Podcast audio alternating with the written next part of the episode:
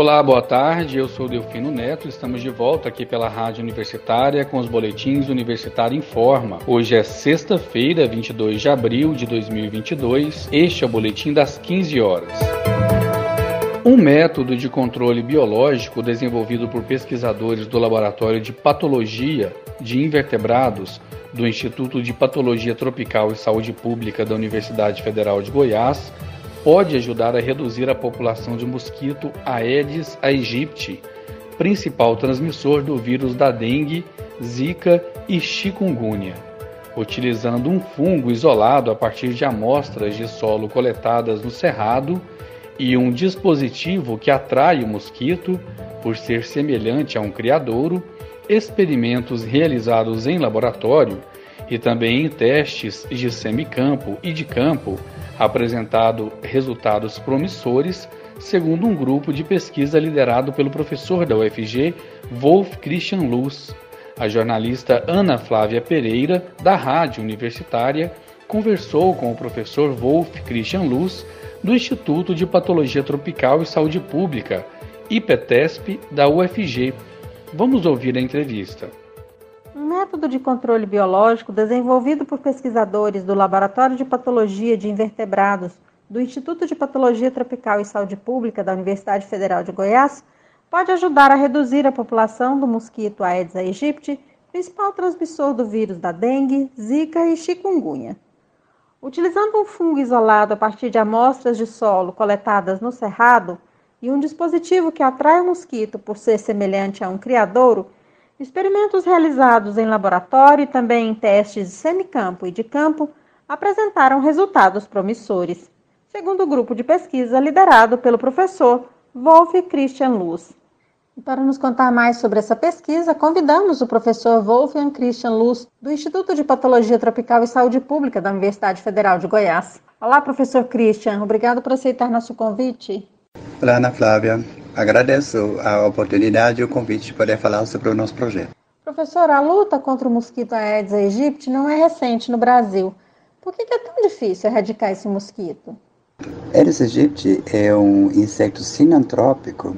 Isso significa essa espécie convive com o homem sem o homem querer e tem um ciclo muito curto, né, que leva a um aumento da população muito muito rápida facilidade de dispersão, né, por exemplo, pelos ovos, né, uh, resistência contra inseticidas sintéticos, né, difícil de controlar, mas uma, uma erradicação vai ser difícil, né, vai, não vai ser possível, né, e é importante é, ter mecanismos de controle contínuo, né, uh, integrado, né, com uh, métodos ou ferramentas diferentes, né, e tentar reduzir o número de mosquitos, né, e assim a redução né, da, da transmissão. Muitos métodos já foram testados, utilizados aí na busca pelo controle do Aedes aegypti. Há métodos de controle biológico já sendo utilizados no Brasil ou no mundo, professor? No meu ver, é, é muito importante de sempre procurar por métodos novos, né? Um único método não vai ser suficiente, né? Sempre vai ser um conjunto de métodos de controle integrado, né? Como por exemplo o monitoramento de populações, os vetores, né, eh, nos municípios, né, a conscientização de moradores né, sobre a destruição de, de criadouros e o controle com inseticidas sintéticos e biológicos. Agora, controle biológico, eu uso de de uh, uh, inimigos inimigos naturais né, como bactérias né como fungos né que nós estamos trabalhando com fungos né ou com com o peixe no no caso de, de larvas de mosquitos, né? E já a CIS já tem é, controle biológico no Brasil, né, com, com bactérias, né, que tem produtos né, comercializados para controle de larvas. Né. Agora, fungos endopatogênicos né, e incipiente, tem muito poucos produtos, né, está começando, né, faz uns 10, 15 anos né, que, que esses fungos são estudados muitos, né, muito para, para controle de, de vetores, como, como mosquitos. Agora, na, na agricultura, aqui no Brasil já tem microinseticidas, né, que são uh, inseticidas à base de fungos para controle biológico de pragas agrícolas. A adoção do controle biológico para o mosquito pode levar à erradicação do Aedes?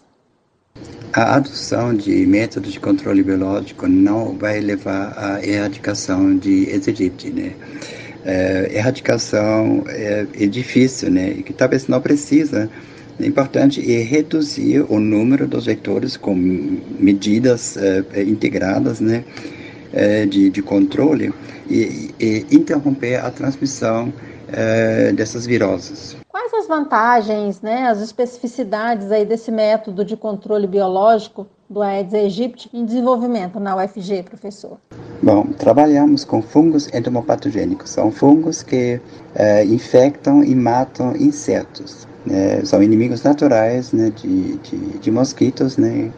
E temos um fungo né, é, que ataca ovos, larvas e adultos uh, de Aedes aegypti. Uh, desenvolvemos um dispositivo né, que simula um criador, um lo local de descanso, né, onde o mosquito vai, né, que está sendo atraído. E temos uma formulação à base de um fungo, uh, desse fungo né, que encontramos aqui em Goiás. Então, os, os, mosquitos, eles são os adultos que entram nesses dispositivos, eles, é, eles se contaminam, se infectam com fungo e depois podem sair e depois é, adoecem morrem é, dentro de poucos dias. No momento temos um protótipo do dispositivo, né? ainda não tem um produto, e já fizemos teste de campo, né? já avaliamos no, no, no, município aqui perto de Goiânia e mostramos o potencial desse, desse dispositivo com essa formulação. Vantagem é, é um controle sustentável, não tem risco para o meio ambiente, não tem risco para o homem, e pela ação complexa desses fungos nos mosquitos, não tem risco de resistência, né, comparável com, com inseticidas sintéticos. Né. E esse dispositivo é, vai ser barato, né, não, é, não é caro. Este fungo que, que vocês estudam aí na pesquisa, ele pode ser nocivo aos seres humanos e ao meio ambiente de alguma forma, professor?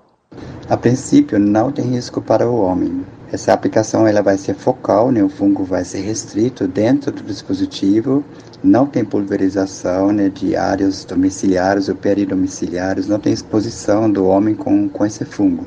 E esse fungo é específico para, para insetos né, e outros artrópodes e não tem risco para, para o homem.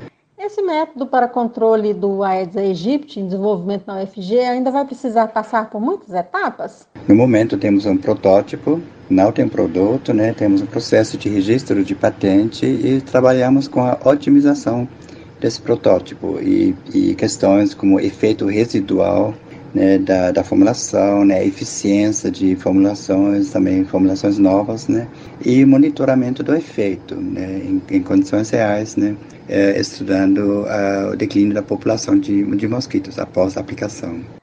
Falta, professor, para a pesquisa ir adiante? Para desenvolver um, um produto comercializado a partir do protótipo, vamos precisar de parceria, de investimentos com empresas. E não sabemos ainda como vai ser o uso, né, se vai ser público ou particular. Então, professor Christian, os estudos seguem na UFG? Sim, Ana Flávia. Os estudos eh, continuam aqui no, no, nosso laboratório de patologia de invertebrados, com alunos e alunas de graduação e de pós-graduação. Professor Wolf Christian Luz, professor do Instituto de Patologia Tropical e Saúde Pública da Universidade Federal de Goiás, muito obrigada por sua entrevista. Parabéns pelo trabalho que estão desenvolvendo e sucesso. Bom, agradeço o convite e agradeço pela oportunidade de falar do nosso projeto. Obrigado. Ainda falando sobre o Aedes aegypti e as doenças transmitidas por ele, este ano o Brasil já registra alta de 43% em casos de dengue em relação a 2021. Entre 2 de janeiro e 12 de março deste ano, foram mais de 161 mil notificações. E de acordo com o boletim epidemiológico publicado pelo Ministério da Saúde, a região centro-oeste apresentou a maior taxa de incidência de dengue, com 204,2 casos por 100 mil habitantes. E o estado de Goiás é a unidade da federação com mais casos confirmados da doença em 2022. Foram 18.408 confirmações até meados de março. A segunda unidade federativa com mais casos é São Paulo, com 12.329 infectados. E entre as cidades brasileiras com maior número de infectados por 100 mil habitantes está Goiânia, com 1.069 contaminados para cada 100 mil habitantes. A segunda cidade com mais pessoas que contraíram dengue este ano é a capital federal, Brasília, com 344,3 casos a cada 100 mil habitantes.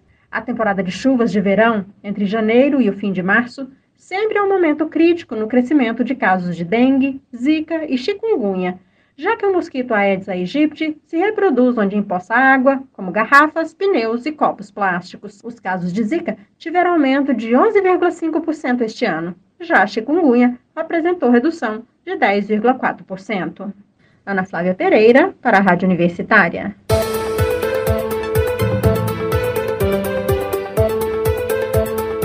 E com essa informação encerramos o boletim Universitária Informa das 15 horas de hoje. Outras informações logo mais às 18 horas e 30 minutos. Eu sou o Delfino Neto para a Rádio Universitária.